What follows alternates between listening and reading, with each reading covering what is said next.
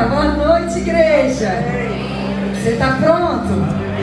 Nós vamos cantar novamente. Nós não, desculpa. Que eu queria que fosse nós. Nós vamos cantar sem microfone. Eles com microfone, amém? Eu quero contar algo. Quero convidar você a fazer algo essa noite. Às vezes a gente passa por um momento de louvor cantando canções, falando com o Senhor. Existem canções, amados, que elas são ungidas por si só. Essa é uma delas. Amém? Quando nós reconhecemos a grandeza de quem Ele é. E quando você reconhece a grandeza de quem Deus é, você pode olhar para a sua vida. E quando você começa a exaltar quem Deus é, o poder que Ele tem, aquilo que Ele fez, aquilo que Ele está fazendo, a sua eternidade, Ele é incontestável. Amém? E isso vai gerando em você uma identidade de filho, seguro, amado, protegido. Isso atrai um chão. Isso faz gotejar óleo. Amém? Então eu quero convidar você a fazer algo essa noite. Eu quero que você esqueça que você tem gente do seu lado. Esquece. Faz de conta que por uns momentos você vai ser arrebatado aí a presença do Pai. E se você pudesse olhar para o olho dele agora, como é que você cantaria para Jesus essa noite? Imagina o céu, o trono, o arco-íris em volta do trono. Imagina Jesus se levantando e você chegando face a face para cantar essa canção para Ele. Como você faria isso? De que maneira? Então que esses momentos agora sejam assim. Só a gente. Amém? Eu tenho certeza que Ele vai pra, preparar um ambiente de milagres. Percebo que essa é uma noite de cura física, mas de cura nas almas. Amém? Tem coisas precisando ser reguladas, porque Deus tem muito para fazer. E o Senhor vai encontrar você essa noite. Você vai sair daqui pronto para viver o melhor ano da sua vida. Amém? Nós podemos? Agora deixa eu ensinar algo sobre honra. Pode ficar em pé. Todos esses dias vocês estavam num formato diferente. Sempre tinha alguém liderando o louvor e o back. É uma coisa normal, né? Mas agora à noite vocês decidiram ficar lado a lado. Que um som diferente.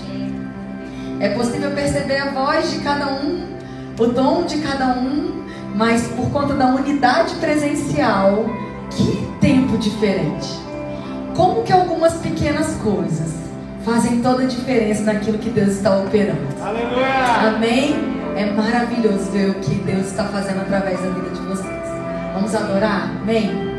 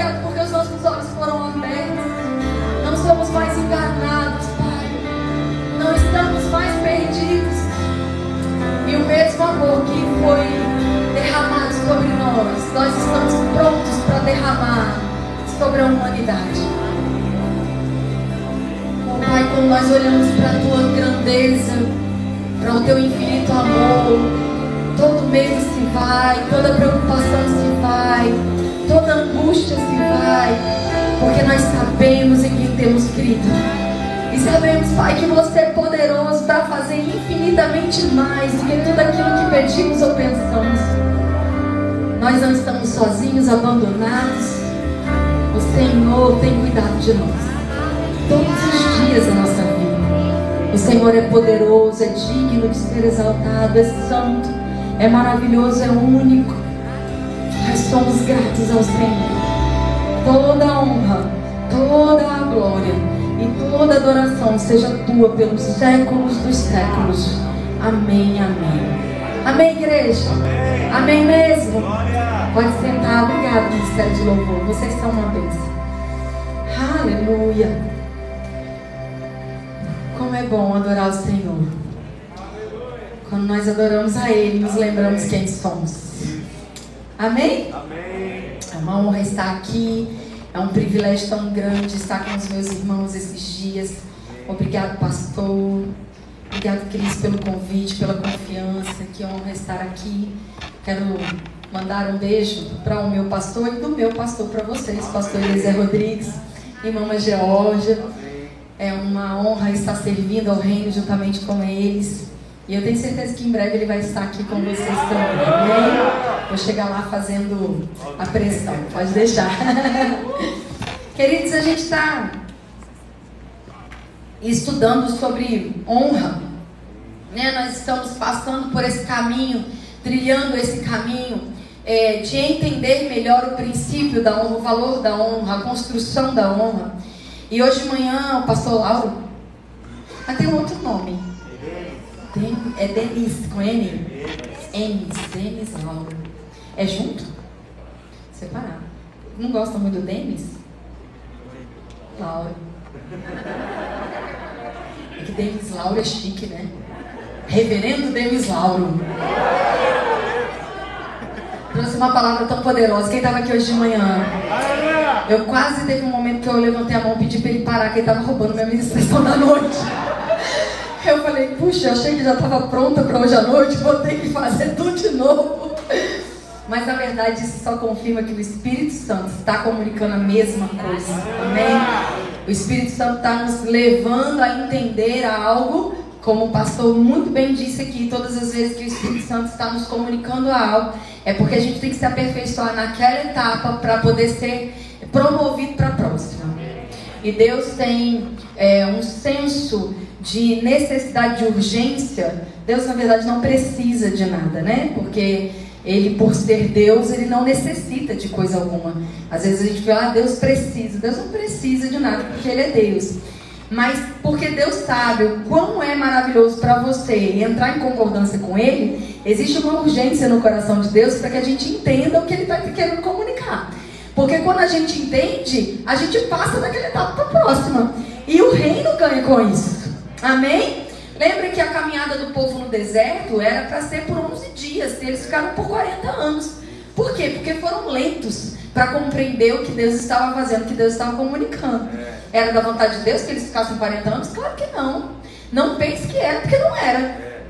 Amém? Deus enviou um líder para caminhar com eles, para ser rápido, para eles chegarem e desfrutarem da terra.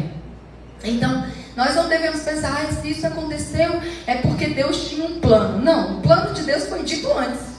A desobediência do homem fez com que o plano não se cumprisse naquilo que Deus disse. Porque Deus libera o plano, mas você libera seu coração para o plano. Lembra que Jesus, quando estava no Getsemane, falou: Senhor, que seja feito o teu plano e não o meu. Isso prova, Matos, que embora Deus esteja deixando claro o propósito, o plano dele para as nossas vidas, pode ser que em algum momento você diga, não, agora eu quero o meu plano e não o seu. E Deus não vai interferir nisso.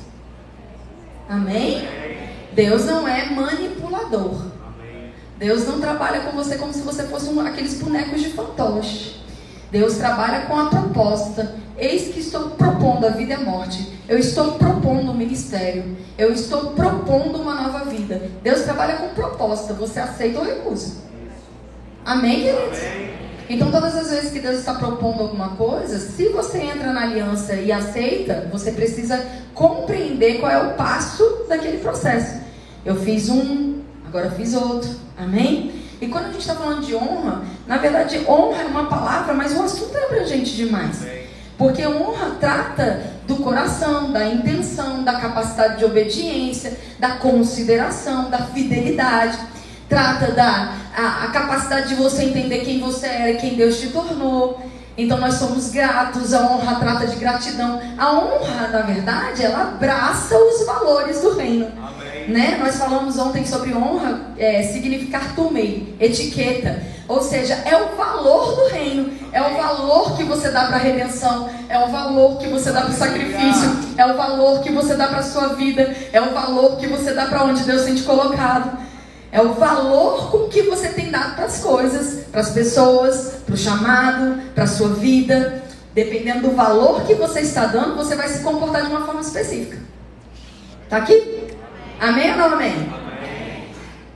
E aí hoje de manhã o pastor Lauro falou algo, ele, ele passou por alguns versos e nós vamos falar sobre eles hoje à noite, porque, como disse o pastor Márcio, é segurança para nós e sabe, queridos, a Bíblia é viva. A Bíblia não está estagnada, ela não é água parada. Amém? Então, você tem um momento que você vai ler um versículo e ele vai atingir uma área, mas naquele mesmo dia, de repente à noite, você vai ler o mesmo versículo e ele vai falar sobre um outro aspecto que você não tinha percebido de manhã. Porque a Bíblia ela é viva, ela está alcançando o nosso coração e ela está abraçando. Apóstolo Paulo, enquanto estava escrevendo, de fato ditando, porque ele tinha um escriba, em alguns momentos foi Lucas, mas em outros momentos outros escribas escreveram as cartas de Paulo. E tem um momento que eu penso que Paulo estava narrando algumas coisas, mas ele para e ele mesmo presta atenção naquilo que está sendo inspirado pelo Espírito a dizer, a dizer e fala: Ô profundidade de riqueza! o saber e o conhecer de Deus. Eu acho que foi um desabafo de Paulo. Quando ele começou a citar todas aquelas verdades, todo aquele poder, toda aquela revelação, ele para e fala: Que profundidade tem a palavra de Deus. É inesgotável, é uma fonte de riqueza inesgotável. Você nunca vai chegar no fundo do conhecimento de Deus, porque sempre vai ter mais. Então nós não precisamos, amados, estar aqui dizendo para você é, que você precisa ter informação, porque o que a gente mais tem nesse tempo é informação. Você tem pregação na internet 24 horas por dia. Você está aqui, você liga no YouTube, você tem culto online, você tem aula online, você tem é, gente dando curso, você tem, a, você tem a palavra disponível. Não tem nos faltado alimento, tem nos faltado fome. Uau. Às vezes, amados, porque a mesa está muito farta a gente fica escolhendo o que vai comer. Meu pai tem algumas igrejas na África e lá tem uma, uma comida chamada lenga-lenga. É uma, uma massinha que eles fazem com a mandioca. É mandioca aqui também, né? Hoje eu esqueci. Eles fazem com a mandioca ralada, a água, é uma lenga-lenga, é um é um puxa-puxa. Eles fazem tipo um bolinho com aquilo e eles comem muito aquilo. E eles comem aquilo no café da manhã, eles comem aquilo no almoço, eles comem aquilo no jantar, eles comem aquilo o dia inteiro, porque é o único alimento que eles têm sem falta, sem escassez. Eles não recusam lenga-lenga. Eles não têm problema de repetir o lenga-lenga. Eles dão valor àquilo, porque é o que eles têm, é o que eles comem. E eles comem sendo gratos porque eles têm que comer. Eu penso que na nossa cultura nós temos uma fartura tão grande de alimento que ao invés de sermos gratos, a gente começa a falar: esse eu quero, esse eu não quero. E talvez espiritualmente a gente também esteja se comportando assim com a Bíblia. Essa parte eu quero ler, mas essa não me interessa muito. Você está aqui? Esse alimento é mais indigesto, é mais pesado. Esse alimento aqui não é muito a minha praia. Ah, eu gosto de estudar sobre uma coisa, mas santidade não é muito meu. É muito legalismo. Agora virou moda, né? Chamar santidade de legalismo. Você está aqui? Pois a Bíblia é um alimento só. E a gente precisa ter fome por esse alimento. Como se não tivesse mais nada para comer. Entende? Você está entendendo o que eu estou falando? Quando nós temos muita fartura, talvez a gente tenha aquela falsa impressão que está lá, a gente pega na hora que quer. Mas isso estraga o apetite. A pessoa que belisca o dia inteiro, ela nunca sente fome. E ela nunca está bem alimentada. Então não fica beliscando aqui, ali. Você e eu, eu vou pedir licença aos visitantes ao me referir com o que eu vou falar agora, eu estou falando dos membros. Quem é que é membro da Igreja Verbo Tiradentes? Eu estou falando com você essa noite. Você tem aonde se alimentar. Não sai beliscando por aí.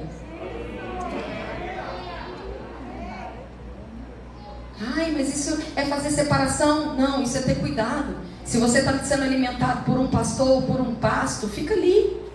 Entenda a visão, pegue o cheiro, compre o coração, dê honra. O pastor que não te conhece vai te amar muito mais do que o que te conhece.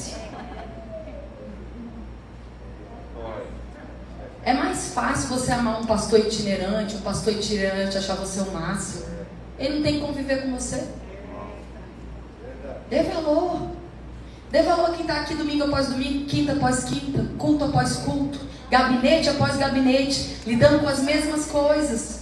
Eu falo, não foi porque a gente combinou nada. Eu falo porque eu sou filha de pastor, esposa de pastor, irmã de pastor, neta de pastor. Eu tenho moral para falar o que eu estou falando. O cara vem lá, vem lá de São Paulo pregar. Uau! Meu pastor pregou a mesma coisa do ano passado.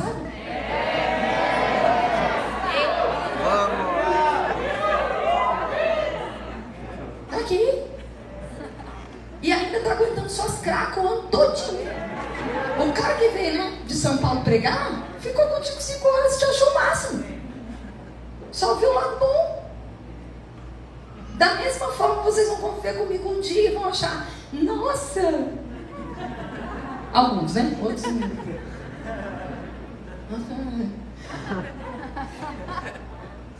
Entende? É fácil.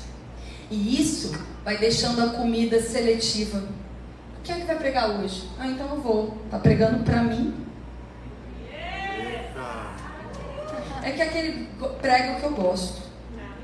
Mas a gente não está vindo para ser confrontado, ajustado. Eita Deus! O pastor Lauro falou tão bem isso hoje. Reconheça a unção, não a pessoa.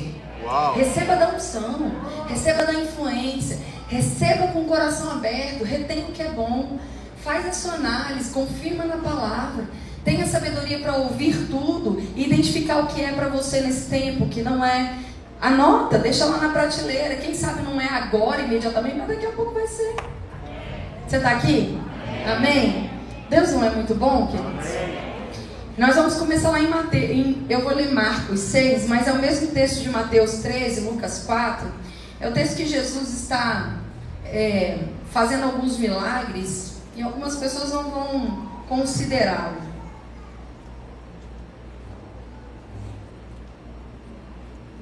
Eu quero falar um pouco sobre a honra do reconhecimento. Amém.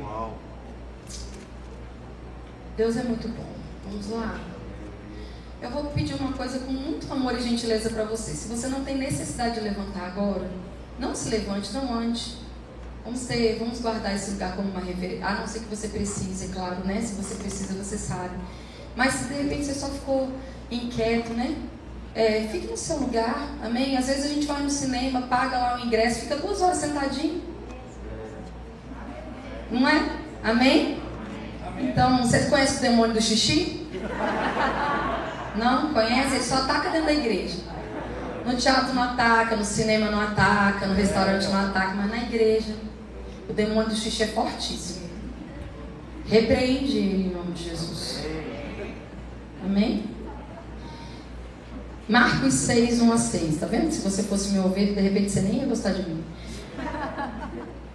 Marcos 6, de 1 a 6.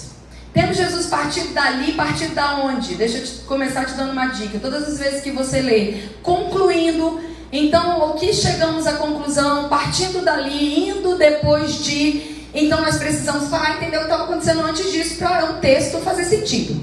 Não tire texto do contexto. O texto fora do contexto vai gerar fraqueza na sua santa doutrina.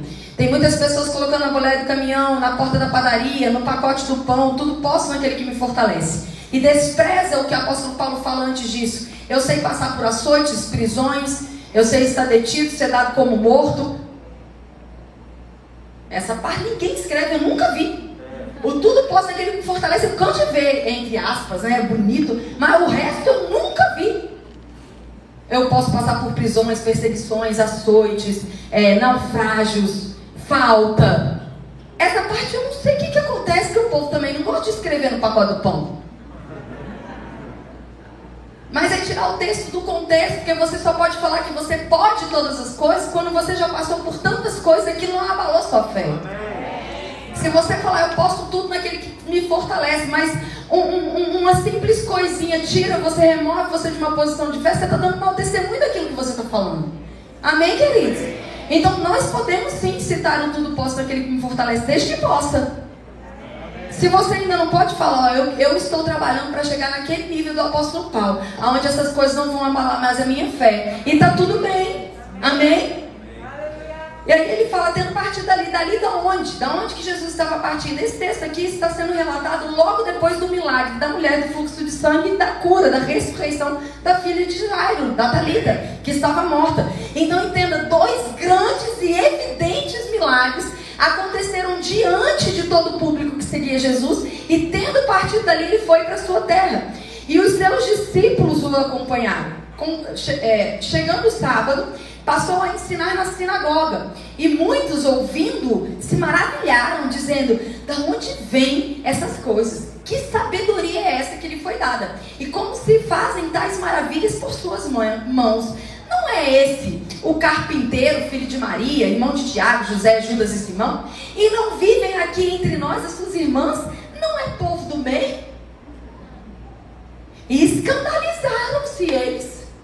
Eu penso, amados, estudando um pouco mais a raiz da expressão escandalizaram ali, é ficaram enciumados. Que interessante, não é? Mas cresceu junto comigo, por que ele não eu? As irmãs dele não é aquelas meninas ali que vai comer lá em casa? Quem, por que, que ele faz esse tanto de troço? Por que, que o povo está indo tudo atrás dele para dizer o que ele ouve, para ouvir o que ele ouve? A gente conhece mais como inveja mesmo. E como é que você apaga a influência de alguém?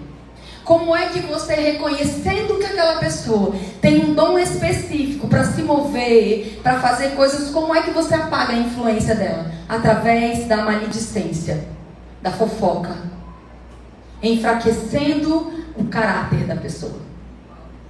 Toda pessoa frustrada é fofoqueira. Toda pessoa fofoqueira não se contenta em falar com só mais uma pessoa. Toda pessoa que está descontente com alguma coisa, ela vai contaminar pelo menos cinco. E esses cinco vão contaminar mais cinco, porque todo mundo tem o melhor amigo. Você já viu essa história de. Vou pegar a Adriana de novo, né? Porque a gente está íntimo. A gente já veio combinando. Tive um problema, faz de mal comigo. Tive um problema, cortamos a amizade. Fiquei chateada. Ela me magoou. Aí eu pego e vou desabafar com a minha melhor amiga. Que Falei, não sabe o que é Adriana. Confia tanto nela. Fala, aí Cris fica compadecida. É verdade, mulher, não acredito não. Puxa, Adriana não tinha, não tinha que ter feito isso com você, ela tá errada. Não gostei do que ela fez. Aí ela pega e sai e vai contar para as meninas, para ano. Tá sabendo o que, que aconteceu? Você sabe o que, que a Adriana fez com o Kézia? Mulher, não vai acreditar. Olha, me cortou o coração.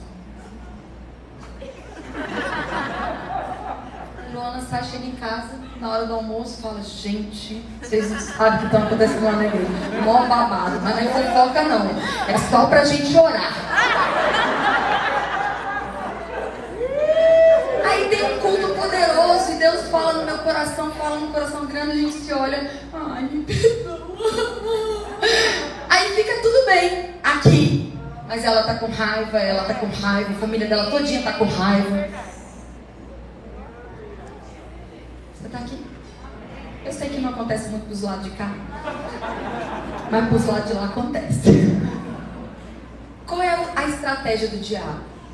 Se eu divido, fica fraco. Entende? Toda vez que eu divido, eu enfraqueço. Toda vez que eu somo, eu fortaleço.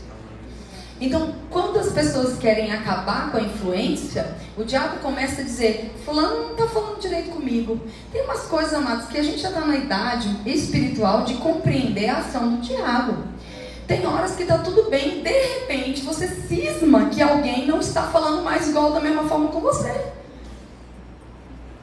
Cisma, do nada. Ah, eu tô achando que aconteceu alguma coisa. Por quê? Ah, porque fulano tá estranho comigo. Por quê? Não sei, o jeito. É o cão, meu filho.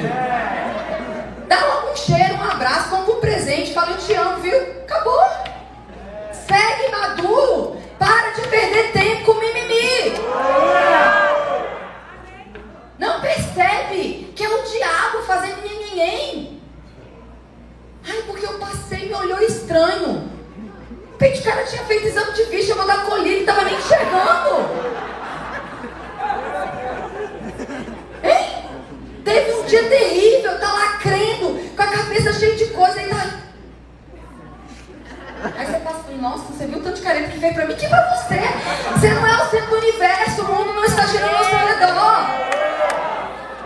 Seja maduro. Quando você pensar, não, eu não fiz nada, por que, que fulano ia estar contra mim? Pronto, resolve o problema. Acaba com a influência satânica. Alguém disse, não sei quem foi o criador da frase, mas foi muito inteligente, queria ser amigo. Tem algumas pessoas que eu queria muito ser amiga delas. Que uma fofoca termina quando chega no ouvido maduro. Quando a fofoca encontra o ouvido maduro, fala: Quer saber? Tá sabendo? Não tô, mas não quero. Obrigado, de nada. A não ser que você seja parte da solução, não seja parte da estratégia do diabo.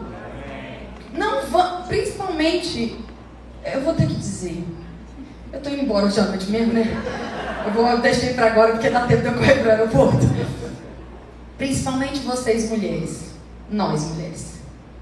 Presta atenção no que eu vou dizer. Esse negócio de eu vou contar, amiga, só para desabafar, é cilada. Desabafa com o Espírito Santo. Ele nunca é fofoqueiro, ele nunca vai te entender mal, ele vai te dar um bom conselho. Se de fato estiver acontecendo alguma coisa ruim, ele vai te dizer como resolver. Esse negócio de desabafar, gente, olha, em nome de Jesus, vocês não fazem ideia tanto de gabinete que é só por causa de um desabafo. O tanto que dá ruim, o tal do desabafo. E, e, e quando a pessoa bota coisa na internet achando que ninguém está entendendo? que está subestimando a inteligência da humanidade, né? Se fosse lá no Rio, ia dizer da torcida do Flamengo. Porque todo mundo sabe que é um recado. É feio. Fêmea. Cuide da coisa. O que a Bíblia diz? Está com problema com teu irmão? Procura ele. Resolve. Não deu certo? Leva mais alguém. É assim. Ai, mas e se não der certo? Quando você viu a Bíblia dando errado? O problema é que a gente quer inventar a roda. O negócio está lá. E o povo aqui olhando para Jesus começou a dizer: Esse daí não é o carpinteiro acabando, apagando a influência dele. Por quê? Como é que um de nós pode se destacar? Como é que um que cresceu com a gente jogando bola ali na rua 9? Não está na Bíblia, eu estou inventando.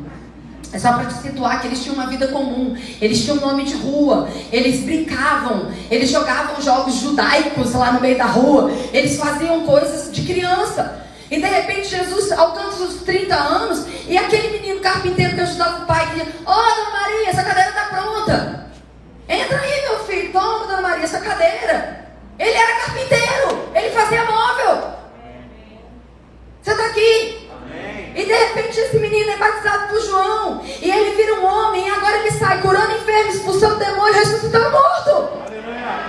Mas pera, pera, pera, pera. Não era o menino que me entregava os bancos? Como é que um menino tão simples pode fazer algo tão grandioso? É porque Deus deu a ele um ministério específico. E deu a você um ministério específico. Alguns vão ter mais proeminência do que outros, não importância. Entende a diferença? Ai, fulano é tão importante. De repente não é importante. Ele só é conhecido. Você está comigo? Tem pessoas que são conhecidas pelas funções, pelos papéis, por aquilo que Deus está ungindo elas nessa geração. Mas nós somos de geração, nós, né, dos 40 anos aqui, somos uma geração que temos algumas pessoas que foram muito relevantes na nossa geração, estão falando meia dúzia de besteira na internet aí e eu estou sendo leve. Eu tive um grande líder na minha adolescência, trabalhei dentro do ministério dele e hoje ele é apostador da fé. Por quê? A minha fé nunca esteve nele. A minha esperança, a minha referência não era ele. Aquilo que Deus usou ele para alcançar a minha vida está guardadinho aqui dentro. E mesmo ele tendo se desviado, nunca se desviou aquilo que foi dado. Entende o que eu quero dizer? Ele teve relevância no Brasil, foi um dos primeiros pastores e pregadores que deu entrevista em redes nacionais de televisão. Ele era conhecido, era o auge estar perto e etc. Mas isso não foi suficiente para mantê-lo na fé. Jesus teve que tomar decisões, amados, para se manter fiel até o fim, até a morte morte de cruz. Você vai ter que tomar decisões todos os dias para se manter fiel, para se manter honrando. Não é o papel que você ocupa, é a honra que você tem por aquilo que Deus está fazendo através de você. No final das contas, não é o nosso nome que tem que ser conhecido.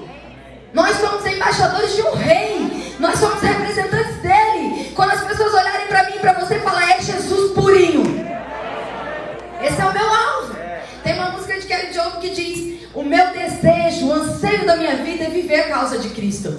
Eu não estou lutando para que se faça o meu nome conhecido. O que eu quero é que conheça o seu nome através de mim. Eu quero que o nome dele seja conhecido através da minha vida, que as pessoas nem saibam quem eu sou. Mas falo, foi uma mulher lá e pregou de Jesus e mudou a minha vida. Entende? Mas esses homens, eles não ele diz: ele não vive aqui entre nós e suas irmãs e escandalizaram ou tiveram ciúme. Jesus, porém, lhes disse: não há profeta sem honra, senão na sua própria terra.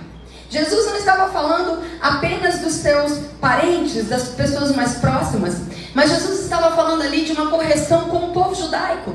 O povo judeu, ele precisava ter entendido que Jesus era o Messias, porque Jesus cumpriu cabalmente cada uma das promessas e das profecias a respeito dele. Não dava para ter dúvida de que ele era o Messias. Você está aqui, mas uma cegueira espiritual tomou conta da nação de Israel. Uma cegueira espiritual tomou conta do coração deles. E a palavra lá em Romanos capítulo 11, nós não vamos ler, mas se você está anotando, confere na sua casa, o apóstolo Paulo fala, cuidado, porque eles eram oliveira natural. Eles faziam parte do projeto inicial, mas por causa da soberba e da falta de honra foram cortados. Vocês eram oliveira brava e foram enxertados. Cuidado para não ser cortado pelo mesmo caminho.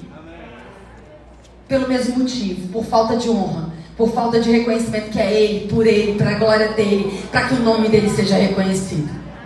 Jesus não estava só falando de algo, algumas pessoas pegam esse texto e tratam como se fosse um decreto. Ah, sabe como é, né? Profeta dentro de casa não tem honra. Jesus não estava falando, olha, todo profeta levantado dentro de sua casa nunca vai ter honra. Ele não decretou isso. Ele estava falando, o meu povo não me reconhece. O meu povo que devia ver a evidência do que Deus está fazendo em mim, não vê. Mas lá em João, capítulo 1, verso 14, 11, na verdade, a partir do 11 ele diz: Mas todos aqueles que me veem como filho, eu lhes dou o poder de se tornarem filhos também. Amém. Da mesma forma, ele termina esse texto dizendo assim: Não há profeta sem honra senão na sua terra, entre os seus parentes e na sua casa. Não pôde fazer ali nenhum milagre, senão curar uns poucos enfermos, impondo-lhes as mãos. Admirou-se da incredulidade deles, contudo, percorria as aldeias circunvizinhas para os ensinar. Ele não pôde. Não poder é diferente de não querer. Ele não pôde. Quando as pessoas falam, por que Jesus não curou? Muitas vezes é porque não pôde. E o que, que impede a cura, o milagre, os sinais de se manifestar? Incredulidade que muitas vezes é gerado por um ambiente de ciúme, inveja e contenda. Fé não é gerado num ambiente de disputa. Fé não é gerado num ambiente de desonra. Fé não é gerado em um ambiente de fofoca. Fé não é gerado em um ambiente de contenda. Fé não pode ser gerada em um ambiente que não é favorecido para você entender as coisas que não são como se já fossem. Porque num lugar onde tem desonra, onde tem contenda, onde tem fofoca, onde tem divisão, o natural está muito evidenciado. Como é que você vai trazer evidência espiritual? Ou seja, é muita carne e pouco espírito. Resumindo, para quem teve dificuldade de entender. Mateus capítulo 10. Diga comigo, profeta, profeta. tem que ter honra. E aqui ele não estava falando do profeta dentro do chamado profeta ou profético, mas ele estava falando sobre aquele que profetiza a mensagem do Evangelho, proclama a mensagem do Evangelho. Ele não estava falando só dos cinco dons ministeriais, dentre eles o dom do profeta na nova aliança, que é advertir a igreja, animar a igreja, exortar a igreja. Você sabe disso? O profeta não está fazendo o papel do Espírito Santo na sua vida? Porque o povo adora ir atrás de profeta para ser rápido a mensagem. Né? Aí hoje eu vou porque vai ter um profeta. Ele vai falar comigo. Deus vai falar comigo. A pessoa até se arruma quando o profeta passa na fileira. Vai ficar mais alto. Hum? Aqui não. Mas lá no Sudeste acontece muito. Verdade. Tem que dizer, é verdade. De vez em quando a igreja fica assim, quando tem os profetas. É, é uma coisa. Aqui não, graças a Deus a igreja está cheia, né? Mas lá acontece, tá? É chato. Porque assim, imagina, né? Eu tenho Espírito Santo dentro, estou ignorando o Espírito Santo para dar mais ouvido para uma pessoa externa do que interna. É mais ou menos o meu vizinho vir falar como é que o meu marido me sente. Que coisa engraçada, né? Imagina o meu vizinho batendo na minha porta, vir falar sobre o seu marido para você em falar como é que ele está se sentindo, algumas coisas que você precisa saber sobre ele. Eu falo, é, mas ele vive comigo, é, mas você não está escutando ele, então Deus mandou eu.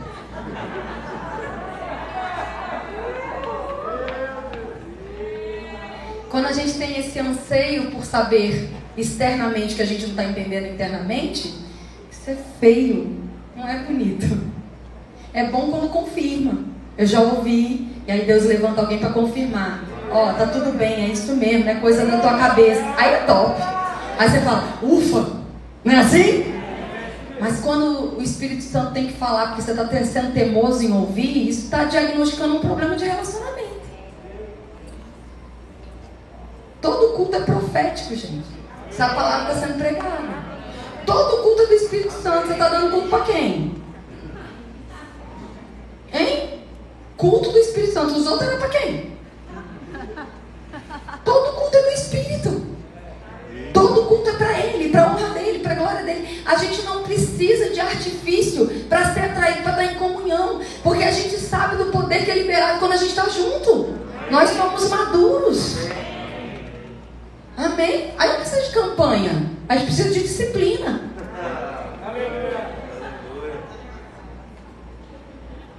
Se você passar sete dias sem carboidrato, tem emagrece. É fato. Você está aqui comigo? Amém. Se você passar sete dias orando, é claro que você vai ouvir a voz de Deus. É meio óbvio. Ah, mas funcionou. Funcionou porque os outros 360 e tantos dias você nem estava orando. Não é porque tinha uma coisa mágica acontecendo naquela semana. Mateus 10, 40 42 diz: Quem vos recebe a mim, me recebe. E quem me recebe, recebe aquele que me enviou. Quem recebe um profeta no caráter de profeta, recebe o galardão do profeta. Porque quem recebe um justo no caráter de um justo, também recebe o galardão justo. Quem der de beber, ainda que seja um copo de água fria, ó, quem foi que me deu hoje um copo de água de água de coco? Quem foi? A Mari? Tá aí, Mari? Deve estar trabalhando, né? Está sempre trabalhando.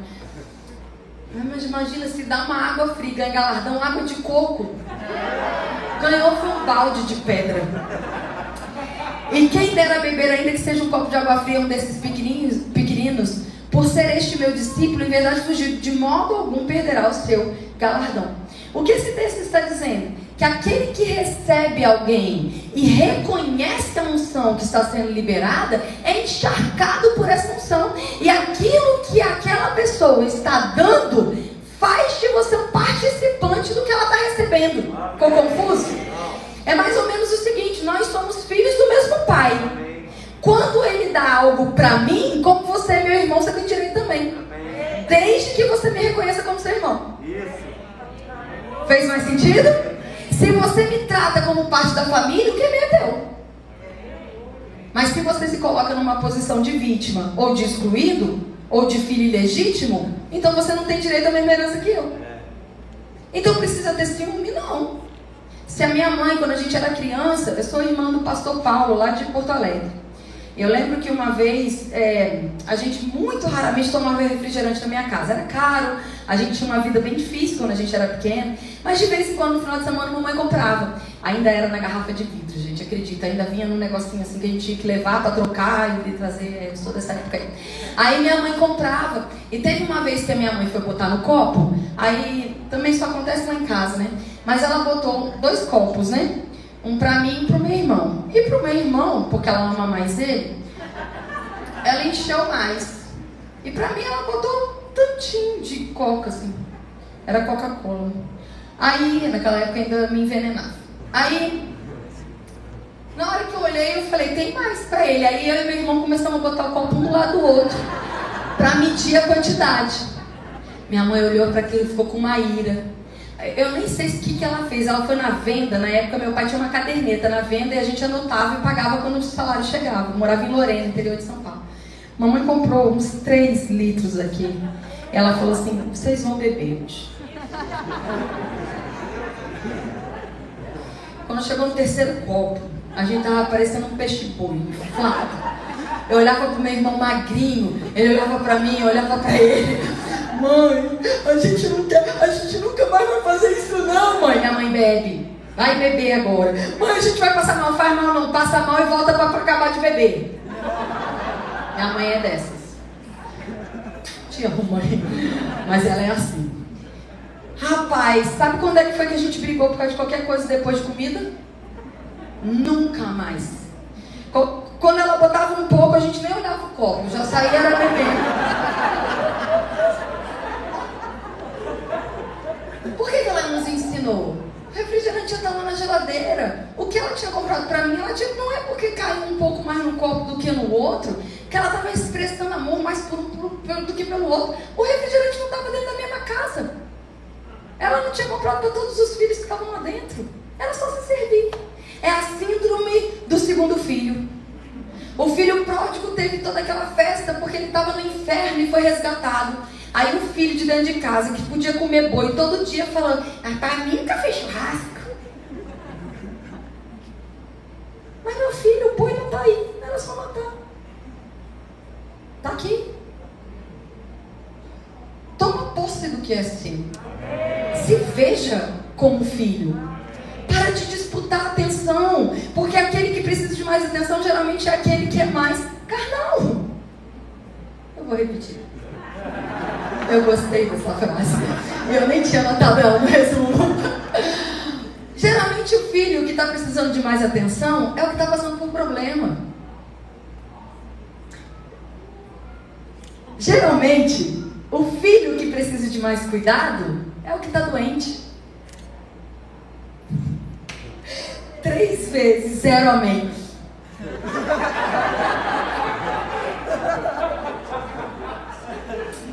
De duas uma, ou aqui não tem ninguém doente, ou doeu com força. o problema da identidade, amados, quando a gente se olha, a gente começa a dizer, hum, ah, não concorda, é porque tá igual. É porque a gente está querendo, olha para mim, precisa de mim, dá tempo para mim. Ei, você não está ocupado, não? Quando a gente está desenvolvendo um chamado, quando a gente está saudável, quando a gente está correndo, tá tudo bem. Sabe, quando você vai e você se desabafa com seus líderes, volta para contar o que deu certo, pelo amor de Deus. A gente cansa de ouvir desgraça.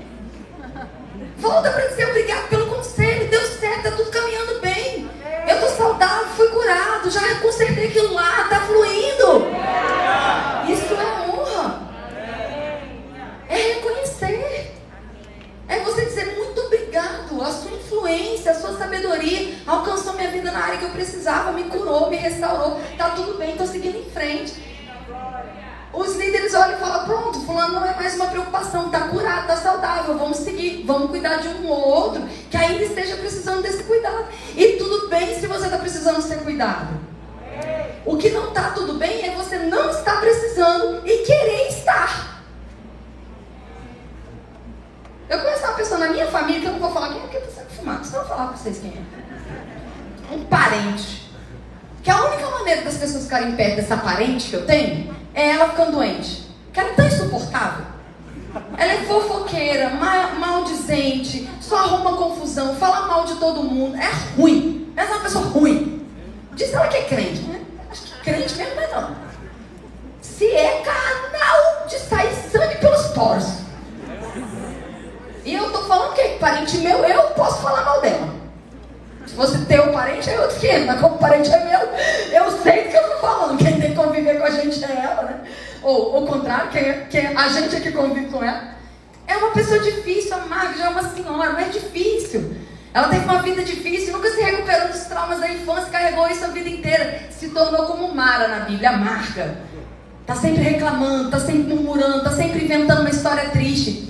E aí ela foi afastando as pessoas. Então, como é que ela faz para as pessoas estarem perto dela? Ela fica doente. E ela ama ficar doente, porque toda vez que ela está doente, tem alguém cuidando dela. Então, o que, que ela percebeu? Toda vez que eu fico doente, eu tenho a necessidade suprida de comunhão.